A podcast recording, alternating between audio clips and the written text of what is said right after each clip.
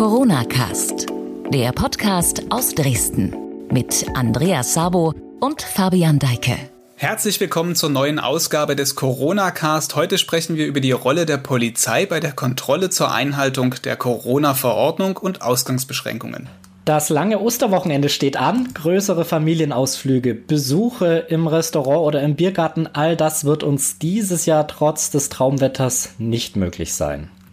Wie das kontrolliert wird und wie es den Beamten der Polizei selbst damit geht, besprechen wir gleich mit dem Chef der Dresdner Polizei, Jörg Kubiesa. Jetzt aber zunächst aktuelle Meldungen.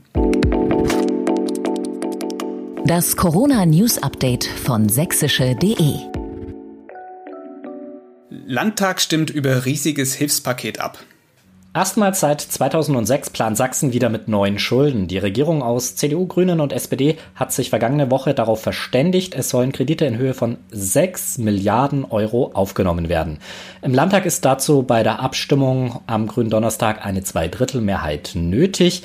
Das Geld soll die wirtschaftlichen Folgen der Corona-Krise abfedern. Mehr als 2000 Verstöße gegen Corona-Regeln. 2085 Fälle hat das Innenministerium Sachsens bisher registriert. Die Zahl bezieht sich auf die letzten drei Wochen. Drei Viertel der Fälle wurden als Straftaten geahndet, der Rest sind Ordnungswidrigkeiten. Seit Mitte März sind verschiedene Verfügungen und zuletzt die Corona-Schutzverordnung erlassen worden, die den Bewegungsradius von Menschen in Sachsen einschränken. Und dieses Thema noch wichtig, Dynamo Dresden trainiert wieder. Nach fast vier Wochen Pause haben die Fußballprofis von Dynamo Dresden am Mittwoch wieder das Training aufgenommen, unter Ausschluss der Öffentlichkeit im Rudolf-Habich-Stadion. Auch im Training gelten für die Sportler die Corona-Regeln. Sie müssen einen Mindestabstand von anderthalb Meter wahren und dürfen nur in kleinen Gruppen zu dritt auf dem Platz unterwegs sein. Das sagte Trainer Markus Kosinski nach dem Training. Ja, gewöhnungsbedürftig. Auch äh, die erste Ansprache heute in, in, großem Abstand. Ich musste, ich musste lauter sein, äh, damit die Spieler mich verstehen. Ähm, ja, ist, ist glaube ich, für alle neu der Abstand. Wir werden dementsprechend trainieren. Wir sind sehr diszipliniert, wenn es darum geht, diese Dinge umzusetzen. Ähm, wie gesagt, das geht für, ein, für einen gewissen Zeitraum geht das, aber Fußball besteht natürlich aus dem Kontakt und auch äh, ist nun mal eine Zweikampfsportart, sich durchzusetzen. Ähm, von daher lebt das natürlich davon, dass sich die Dinge auch irgendwann hoffentlich lockern. Ja, wie ernst nehmen die Menschen in Sachsen die Corona-Regeln? Unser heutiger Gast ist Chef von 2500 Bediensteten an 26 Standorten.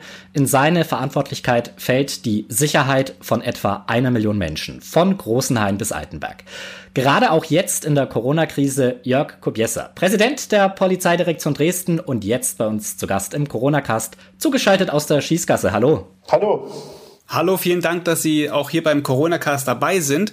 Ich würde sagen, wir steigen direkt mal ein. Sie sind jetzt seit ziemlich genau einem Jahr Polizeipräsident der Direktion in Dresden. Und ja, im November war der Einbruch ins grüne Gewölbe. Jetzt ist Corona. Mal Hand aufs Herz, sind jetzt ein paar graue Haare gewachsen?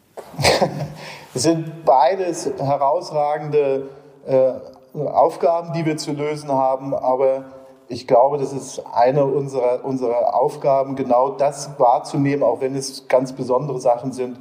Nee, graue Haare, das wäre das ist es noch nicht, so weit ist es noch nicht. Hm. Steigen wir gleich ins Thema ein, Corona-Krise. Ähm, was bedeutet das eigentlich jetzt so für die Belastung Ihrer Kollegen? Sind die jetzt mehr im Einsatz durch verstärkte Kontrollen zur Einhaltung der neuen Corona-Regeln? Sind die Beamten jetzt vielleicht weniger gefragt, weil ja Demonstrationen wegfallen, Fußballspiele, Großveranstaltungen? Werden da jetzt möglicherweise sogar Überstunden abgebaut bei der Bereitschaftspolizei zum Beispiel? Sie beschreiben die, die aktuelle Einsatzlage ziemlich treffend auf der einen Seite vor dem Hintergrund der Beschränkungen, die im öffentlichen Leben existieren, äh, haben wir einen Rückgang im Unfallgeschehen zu verzeichnen. Wir haben eine Reihe von Veranstaltungen nicht mehr, die wir äh, absichern. Äh, gleichwohl ist ja unser Auftrag, den Infektionsschutz mit umzusetzen. Und das heißt, dass wir im öffentlichen Raum die Verfügung als auch die Rechtsverordnung mit kontrollieren und das kompensiert eigentlich auch zum Großteil das, was wir in den anderen Aufgabenfeldern aktuell nicht tun. Äh, wir haben täglich so ungefähr 60 bis 70 Einsätze, die sich mit dem Durchsetzen des Infektionsschutzes beschäftigen. Äh, insgesamt haben wir jeden Tag ungefähr 400 Einsätze, was sich auch orientiert an dem vorherigen Geschehen. Jetzt haben Sie ja schon so ein paar Zahlen genannt. Äh, was ist Ihr Eindruck? Halten sich die Menschen hier bei uns in, in der Stadt, aber auch jetzt in Ihrem Zuständigkeitsbereich an die Regeln? Ja, die Menschen halten sich überwiegend an, an die Regeln. Äh, ich persönlich bin sogar der Auffassung, dass diese besonderen Beschränkungen, die wir aktuell erleben, eigentlich auch nur mit der Bevölkerung zusammengehen. Ähm, das, das kann nur eine gesellschaftliche Gesamtleistung sein. Und das beobachten wir auch ganz deutlich. Äh, gleichwohl, auch das gehört zu einer Gesellschaft dazu, gibt es genügend Fälle, wo das eben nicht so von der Einzelperson gesehen wird. Und da geht es vor dem Hintergrund, dass es darum geht, Leben zu schützen. Äh, ist das unser Auftrag, das vor Ort zu erkennen, frühzeitig gar nicht erst zu ermöglichen und wenn es so ist, auch konsequent einzuschreiten? Hm. Das Erkennen ist ein gutes Stichwort. Ähm, es gab jetzt die Tage bei Facebook einen Aufruf zu einer Versammlung auf dem Altmarkt in Dresden. Das war wohl ein Mann mutmaßlich aus Radebeul, der der Reichsbürgerszene nahestehen soll. Gegen ihn und andere laufen jetzt offenbar auch Verfahren. Ähm, wird sowas bei Ihnen proaktiv verfolgt, was auch in den sozialen Netzen da unterwegs ist, wenn da so Veranstaltungsankündigungen sind? Ich glaube, es gab ja auch äh, Demonstrationen jetzt äh, kürzlich auch am, am Elbufer. Nimmt man das vorab wahr und kontrolliert dann dort gezielt? Also in Bezug auf die digitale Medienwelt wissen Sie ja selbst, dass wir selbst als sächsische Polizei mit dem Social-Media-Kanal aktiv arbeiten und insofern dort auch erreichbar und kontaktiert werden können. Gleichwohl weisen uns auch die besorgten Bürger auf das ein oder andere äh, Thema im Internet hin. Das verfolgen wir dann und äh, sind dann unterwegs und gucken, äh, es geht es wieder um das Thema, wird da der Infektionsschutz nicht eingehalten und da ist ja die große, das große Thema immer, dass Menschen nicht zusammenkommen, die sonst im tagtäglichen Leben sich miteinander nicht bewegen und dort äh, dann umzusetzen, dass dieser Infektionsschutz durchgesetzt wird. Das bedeutet, dass man so eine Ansammlung dann auch auflöst. Und äh, das heißt, ja. Der, der, der, Altmarkt jetzt ganz konkret, ich glaube, das war eine Handvoll Leute, da haben Sie dann tatsächlich Maßnahmen ergriffen. Was, was macht man da an man so spricht die, Man spricht die Personen an, erklärt ihnen, dass das, was sie dort vorhaben, äh, nicht geht, spricht Platzverweise aus, stellt die Identitäten fest, um gegebenenfalls dann Straftaten oder Ordnungswidrigkeitsverfahren einzuleiten. Vielleicht mal noch eine andere Form von Versammlung. Ich weiß gar nicht, ob es eine richtige Veranstaltung ist, äh, aber in Dresden findet jedes Jahr am Karfreitag, also wäre dann morgen, so ein Treffen von Autobastlern, Autotunern statt. Und die nennen das dann Karfreitag, halt nur mit C vorne. Äh, dazu wird auch im Internet diskutiert, so ein bisschen aufgerufen. Hat die Polizei das auch auf dem Plan? Also wir haben es auf dem Plan, weil wir ja auch schon die anderen Jahre diese Veranstaltung mit betreut haben und sie ist eindeutig nicht durchführbar unter den jetzigen Beschränkungen. Und äh, auch das haben wir schon über unsere Kanäle klar kommuniziert und werden das auch vor Ort durchsetzen. Das heißt ganz konkret, wer da jetzt ähm, auf einem großen Parkplatz äh, versucht anzureisen mit seinem äh, schnittigen Auto, der wird gestoppt, nach Hause geschickt. Was passiert da? Naja, sie werden dann die Lage vor Ort dahingehend beurteilen, wer kommt dort an, was hat er überhaupt einen triftigen Grund und wenn er keinen triftigen Grund hat, würden im Prinzip dann wieder die Prüfung erfolgen, ist es eine Straftat, ist es eine Ordnungswidrigkeit und ein Platzverweis ausgesprochen und aufgefordert, den Raum zu verlassen. Das wird das Vorgehen sein. Beim Thema Autos, äh, früher konnte man ja immer sehr gut anhand des Kennzeichens äh, zuordnen, ähm, woher jemand stammt und dann auch natürlich, ob man einen triftigen Grund hat, jetzt mit dem Dresdner Kennzeichen in Dresden unterwegs zu sein, ist klar. Ein, ein Zwickauer Kennzeichen wäre jetzt wahrscheinlich schon zu hinterfragen. Seit der Kennzeichenreform ist es ja ein bisschen schwieriger, weil man auch bei einem Umzug innerhalb Sachsens äh, das Kennzeichnen jetzt nicht wechseln muss. Wie wollen Sie, wie handhaben Sie da das? Äh, und jetzt also nicht nur in Bezug auf den Karfreitag, sondern ganz allgemein, wenn jetzt hier in der Stadt jemand unterwegs ist mit einem Zwickauer Chemnitzer Kennzeichen?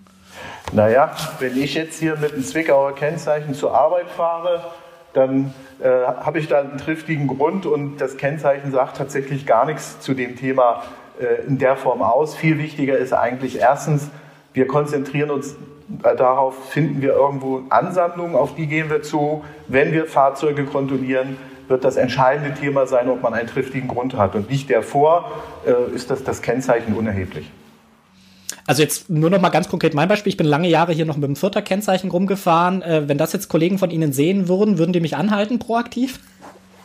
Na, das, ich, wir machen stichprobenartige Kontrollen. Es gibt also keine Einreisekontrollen oder, oder, oder lückendeckende Kontrollen, sondern stichprobenartig. Insofern würde ich es nicht ausschließen, dass man sie anhält. Aber es gibt auch keine Aufgabe von uns, alle Fahrzeuge, die ein nicht ortsübliches Kennzeichen hätten, anzuhalten. So einen Auftrag gibt es nicht. Ich würde einfach mal vielleicht mit ein paar Fragen weitermachen, die uns in den letzten Tagen auch erreicht haben über soziale Medien oder auch über Anrufe bei uns in der Redaktion. Und die drehen sich halt sehr stark um das Thema Bewegungsradius, Bewegungsfreiheit. Und die ist ja nach so einem Urteil jetzt auf einen Umkreis von 15 Kilometern um den Wohnort ähm, ja, beschränkt. Und klar ist, die Polizei hat diesen Radius nicht festgelegt, muss aber dahingehend kontrollieren. Mal aus der Praxis gesprochen, wie, wie geht das überhaupt? Wie geht das überhaupt? Na, Sie werden dann, Sie, so wie ich es geschildert habe, den Einzelfall betrachten müssen. Und wenn Sie das Urteil in seinen Erläuterungen nochmal äh, sich anschauen, wird ja durch das Gericht darauf hingewiesen, dass sie darauf abstellen, äh, dass das übliche Umfeld erreichbar wäre mit einem Fahrrad oder zu Fuß, was nicht äh, zum üblichen Umfeld gehört, wenn man ein Pkw unbedingt nutzen müsste oder andere Verkehrsmittel. Da wären diese von mir genannten triftigen Gründe notwendig. Und diese Einzelfallprüfung äh, müssen wir vor Ort durchführen. Und vor dem Hintergrund stellen sich immer dann drei Gesichtspunkte. Das eine ist, äh, dieses konkrete Verhalten, was wir da erleben, steckt da ein Infektionsrisiko dahinter, was man beschreiben könnte? Ist die Begründung bei der Kontrolle, warum man sich dort bewegt, plausibel? Und dann ist auch nochmal das Thema Verhältnismäßigkeit.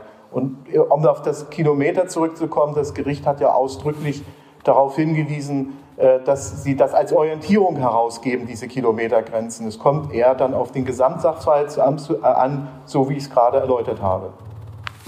Ist es denn eine Straftat, wenn ich jetzt äh, als Dresdner außerhalb des Stadtgebietes angetroffen werde? Also zum Beispiel, wenn ich in Oberpeuritz wohne, 15 Kilometer, da würde ich sogar fast in die sächsische Schweiz schaffen. Oder wenn ich in Dölchten wohne, da würde ich sogar bis, zur, äh, bis zum Tarander Wald kommen. Das würde noch im Radius liegen. Also Sie haben ja einmal die Unterteilung, was den Ansammlungen und Veranstaltungen betrifft. Das ist mit Sicherheit eine Straftat. Und dann haben Sie den Teile der triftigen Gründe. Und die sind meist sind Ordnungswidrigkeiten bewährt. Und jetzt käme es darauf an, äh, wie Sie unterwegs sind. Aber ich schätze mal, wenn Sie in Ihrem 15-Meter-Kilo-Kreis mit einem triftigen Grund, wie zum Beispiel sportlichen Bewegung unterwegs ist, ist Ihnen das erlaubt und auch ermöglicht. Jetzt auf Dresden bezogen, welche Bereiche sind denn die, wo am meisten kontrolliert wird? Also wo kontrollieren Sie schwerpunktmäßig? Naja, das machen wir natürlich davon abhängig, wo wir erfahrungsgemäß wissen, wo sich unsere Dresdner Bewohner gerne versammeln. Das sind die Elbwiesen, das ist der große Garten, das ist auch der Alaunpark. Da waren wir auch in den letzten Tagen immer unterwegs, werden wir auch jetzt über Ostern unterwegs sein. Aber das sage ich mal, das sind so die üblichen Bereiche. Aber ansonsten gehen wir da auch immer wieder mal einen Hinweis nach, den wir von anderen Bürgern bekommen, wenn irgendwo eine Ansammlung ist. Mich würde mal noch interessieren, äh, wie geben Bürger Bescheid? Also was ist so der Weg? Ist es der Nachbar, der eher mal sagt, hey, ich habe da was gesehen? Oder ist es einfach, wie, wie, wie kommt das zu Ihnen, eine, so eine Meldung? Na, im Regelfall wird einfach das Telefon benutzt. also entweder auf dem Revier, das kommt auch über Bürgerpolizisten, die ja bei uns sehr stark vor Ort auch aktiv sind, oder es kommt auch bei uns hier im Führungs- und Lagezentrum an. Hm. Ähm, es gibt ja jetzt auch diesen, diesen Bußgeldkatalog, der ein bisschen Klarheit geschafft hat. Und die mildeste Form, die ich da rausgelesen habe, war dieses Verwarngeld in Höhe von 55 Euro, das möglich ist. Haben Sie einen Überblick, wie häufig diese Verwarnung ausgesprochen wird? Oder, oder anders gefragt, ähm, sind Ihre Beamten angehalten, erstmal mit den Leuten das Gespräch zu suchen und erstmal ohne ein Verwarngeld oder eine Strafe äh, die, den Leuten zu sagen, bitte hier löst euch mal auf? Also äh, Beispiel aus den letzten Tagen, man hat es immer mal wieder Grüppchen auf den Elbwiesen, vielleicht auch mal äh, eine Gruppe an Migranten, die vielleicht noch gar nicht verstanden hat, was da eigentlich zurzeit los ist. Also werden die einfach erstmal angesprochen, gesagt, bitte äh, macht das nicht und im Wiederholungsfall gibt es da eine Verwarnung oder eine Buße? Wie, wie funktioniert das? Also seit, seit dem Inkrafttreten der Beschränkungen ist unser allererster Ansatz, und wir sagen das immer den Kollegen so, Zielstellung ist, eine kommunikative Lösung vor Ort herbeizuführen. Ähm, ich hatte schon mal eingangs darauf erwähnt, dass es ja wirklich außerordentliche Beschränkungsmaßnahmen sind. Und wenn ich sage, das geht nur mit einer Gesellschaft, bedeutet das auch, dass die Menschen da die Gelegenheit haben müssen, sich darauf einzustellen, sich darüber klar zu werden. Dazu dient ja auch dieser Podcast, das zu vertiefen. Was, was wollen wir überhaupt? Wie, was, was ist der Punkt? Und deswegen ist wirklich uns die kommunikative Lösung das, das erste Mittel der Wahl. Äh, gleichwohl äh, wenig, wenige, die das nicht verstehen wollen, die äh, auch glauben, sie könnten damit irgendeine Trickserei, irgendetwas untermachen, da sind wir nicht nur in der Pflicht, sondern es ist auch die Maßgabe, das konsequent umzusetzen. Und dazu gehört dann auch die Möglichkeit, ein solches Verwarngeld vor Ort zu erheben. Die Kollegen sind da auch aufgefordert, das dann zu tun. Aber ich betone es ausdrücklich nochmal, äh, allererster Ansatz ist, eine kommunikative Lösung zu finden, so gar nicht erst Straftaten zu ermöglichen. Und es bezieht sich auf die, auf die wenigen Personen, die das einfach nicht wahrhaben wollen, dass das gefährlich ist. Hm. Wenn wir dann über die Bußgelder reden, da gibt's ja dann zum Beispiel die Betretungsverbote für die Pflegeheime, wo es ja wirklich dann um Menschenleben auch geht. Ähm, ich habe gehört, es gibt auch einzelne Unbelehrbare, die sich äh, versuchen, handfest Zutritt zu verschaffen, weil sie eben zu ihren Angehörigen wollen in einem Pflegeheim. Gab es solche Einsätze schon für Sie und ist man da dann auch rigoros, wenn also, es da wirklich also weil, Unbelehrbare gibt? Ja, ich, äh, weil wir, denke ich mal, einen ganz guten Überblick haben über die Einsätze, die wir tatsächlich durchführen, ist mir ein solcher für den Zuständigkeitsbereich der PD Dresden insgesamt nicht bekannt. Äh, und wenn das so sein sollte, würden wir konsequent logischerweise die Pflegekräfte vor Ort mit unseren Möglichkeiten unterstützen. Vielleicht noch ganz kurz die Frage zur Polizeidirektion Dresden gehört ja auch der Landkreis Meißen und die Sächsische Schweiz. Dort gibt es große Waldgebiete. Wie wird dort kontrolliert? Es gab ja auch in der vergangenen Woche mal einen Bericht, dass in Tarander Wald noch zwei Gaststätten offen hatten und dort Bewirtung stattgefunden hat. Und es werden auch ab und zu noch so Wandergruppen angetroffen. Wie kann man so einen großen Raum eigentlich überwachen? Ist das möglich? Ähm, Sie sprechen hier nochmal ein ganz wichtiges Thema an. Sie hatten es auch anmoderiert. Wir sind ja äh, zuständig für die Betreuung von über einer Million Einwohnern, die sich eben auf diese Gesamtfläche betrifft. Und äh, wir haben dort so, so wie mit der Landeshauptstadt auch sehr gute Kontakte zu, zu, zu den Landräten und ihren Arbeitsgremien. Äh, wir stimmen uns sowohl dort mit dem Landkreis Sächsische Schweiz, Osterzgebirge als auch mit dem Landkreis Meißen äh, regelmäßig ab, insbesondere auch für die Wochenenden und stimmen dort gemeinsam Maßnahmen ab, die wir dann auch durchführen. Sächsische Schweiz gehört eben dann stichprobenartige Kontrollen, zum Beispiel mit dem Schwerpunkt auf Anreiseparkplätze, die dann auch von den Gemeinden gesperrt werden. Oder wir führen dann auch Kontrollen durch, ob das Gaststätten sind oder Campingplätze, ob die Möglichkeiten, die dort eingeräumt werden, nicht ausgenutzt werden. Und da sind wir mit den Landkreisen aktiv unterwegs und so wie mit der Landeshauptstadt haben wir da eine sehr gute Zusammenarbeit aus meiner Sicht. Nun steht das, das Osterwochenende an. Das ist ja wirklich ein ganz, ganz wichtiges Familienfest. Nicht nur für, für Christen, für die auch ein kirchlich wichtiges Fest, aber auch für die viele Familien kommen da zusammen, äh, machen ein Frühstück zusammen und klar, Ostereier suchen. Gerne auch mal im Park oder im Wald oder an der Elbe ein paar Nester, Eier verstecken. Ähm, darf ich das in diesem Jahr mit der eigenen Familie? Lassen Sie mich mal als erstes nochmal den Begriff eigene Familie aufgreifen. Also das auch ist ja auch unser und ich glaube allgemeiner anerkannter Wissensstand ist ja, dass dieser Virus sich durch unmittelbaren Kontakt und da geht es eben um diese Grenze zwei Meter übertragen kann und das sogar sehr, sehr frühzeitig. Und ich glaube, vor dem Hintergrund sieht das Infektionsschutzgesetz auch vor, eben genau diese Kontakte nicht zu organisieren, wie sie aber eben gerade zu Ostern üblich sind. Also wenn wir von eigener Familie sprechen, dann ist es tatsächlich der eigene Hausstand, die Familienmitglieder, die so und so jeden Tag zwangsläufig zusammen sein müssen. Und äh, das wäre wichtig, um sich selbst und auch andere zu schützen. Und äh, ganz persönlich noch eine Erfahrung vielleicht. Ich bin äh, groß geworden in einem ganz normalen Neubaublock und ich kann mich gut daran erinnern, wenn dann die Wetterverhältnisse schlecht waren, nicht so gut wie jetzt, gab es für mich als Kind die Osterüberraschung in der Wohnung versteckt und ich habe gute Erinnerungen daran. Mir war wichtig, dass ich was bekommen habe, äh, nicht ganz so sehr, wo das gewesen ist. Also insofern steht für mich und dafür werbe ich auch immer wieder sicherzustellen, dass der Virus nicht aus Versehen, auch wenn es gut gemeint ist, äh, einfach an jemanden übertragen wird, der an sich keinen Kontakt unbedingt hat. Aber nochmal nachgehakt, ganz prinzipiell, ich jetzt mit meinem Hausstand, also meiner Frau, meinem Kind, meinem großen Garten ein Nest verstecken, wäre okay. Wenn aber die Schwägerin oder die Großmutter dazukommt, die nicht im Hausstand wohnt, wäre nicht okay. Genau so ist es. Nun nutzen manche das lange Osterwochenende nicht nur zum Ostereier verstecken, sondern vielleicht auch, äh, um eine Runde Sport zu machen. Bietet sich ja an, ein paar Tage Zeit auch. Äh, da kam auch auf unsere Redaktion die Frage zu, muss es denn immer Bewegung sein? Also muss ich mich jetzt äh, joggend bewegen oder auf dem Fahrrad bewegen oder kann ich mich auch auf meine Matte draußen auf die Elbwiesen legen oder setzen und Yoga machen? Ich meine, da sitzt man ja meistens auf einer Stelle und, und hockt da halt. Oh, ist das erlaubt? Also das, das, Thema Sport ist ja tatsächlich ein relativ weites Feld, weil es da sehr unterschiedliche Sportarten gibt. Es gibt welche, die sind wirklich ausgesprochen mit Bewegung verbunden und das auch noch an der frischen Luft. Es gibt auch Sportarten, die das nicht zwangsläufig machen.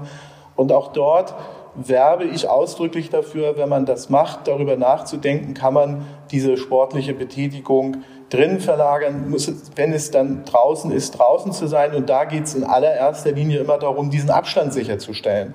Also äh, es gibt einfach so die Überlegung, auch aus meiner Perspektive, äh, viele einzelne Personen, die alle für sich äh, eigentlich das nicht wollen.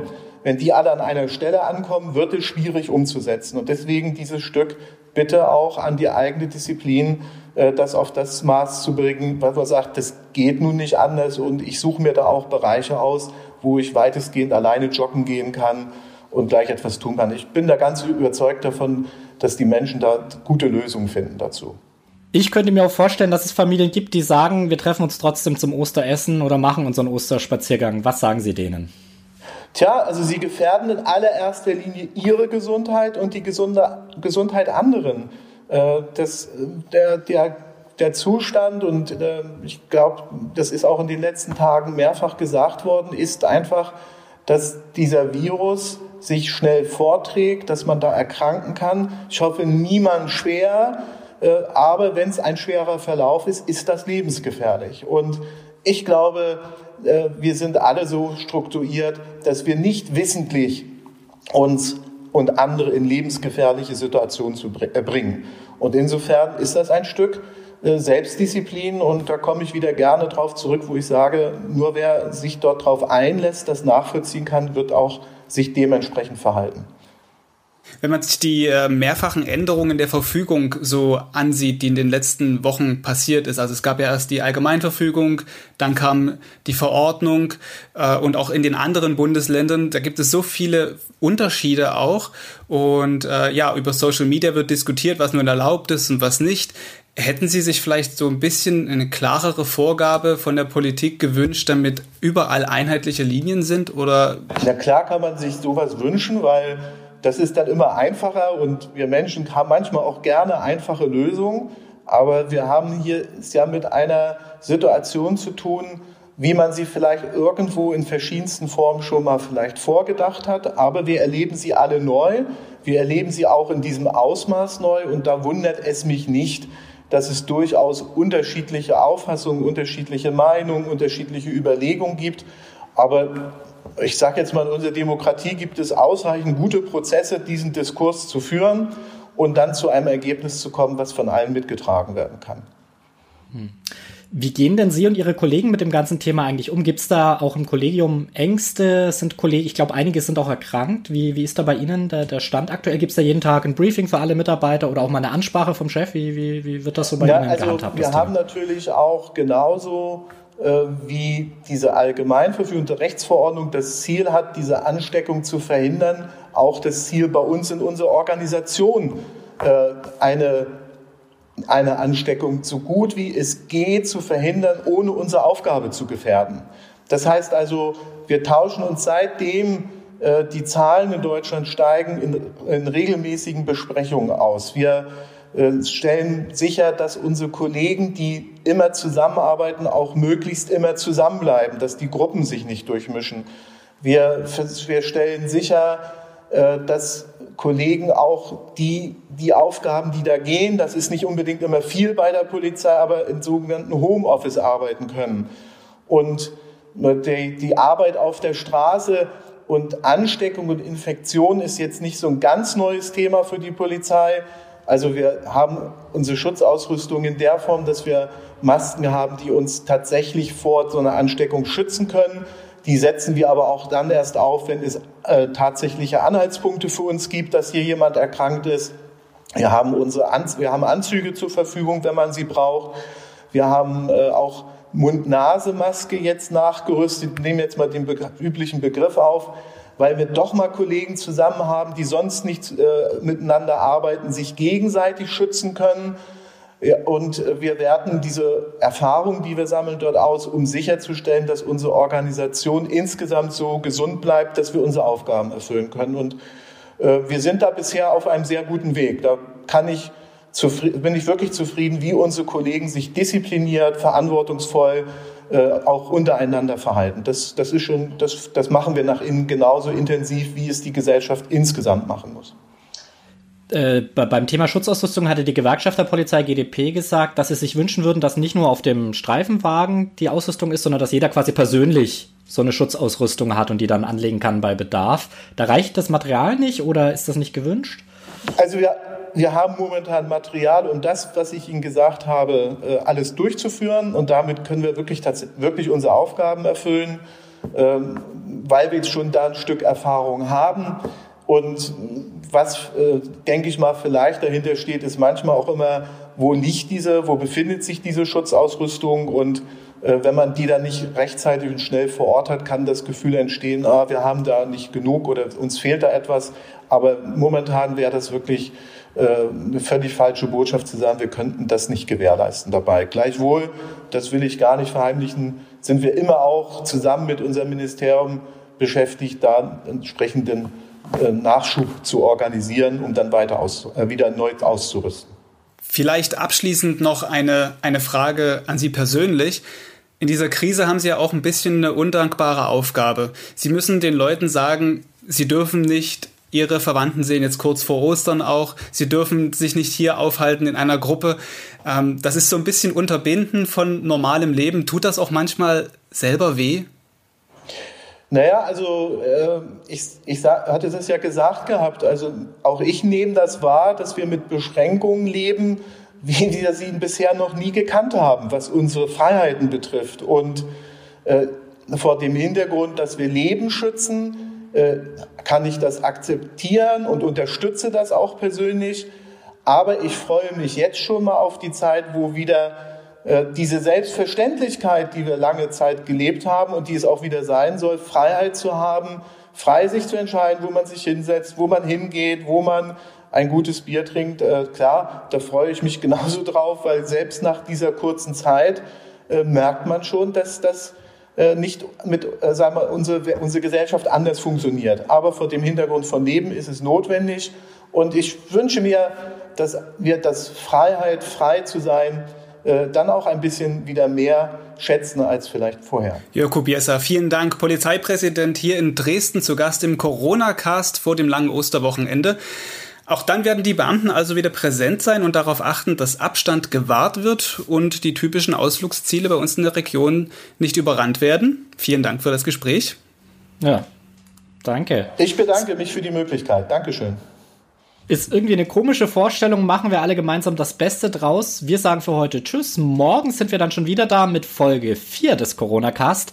Dann mit einem kleinen Osterspezial zu Gast. Dann Sebastian Veit, Pfarrer der Frauenkirche in Dresden. Und abschließend gerne auch hier noch einmal der Hinweis zum Thema Corona berichtet sächsische.de laufend aktuell in einem Newsblog. Schauen Sie gerne dort vorbei und ja, gleich morgen hier wieder reinhören im Podcast. Ciao.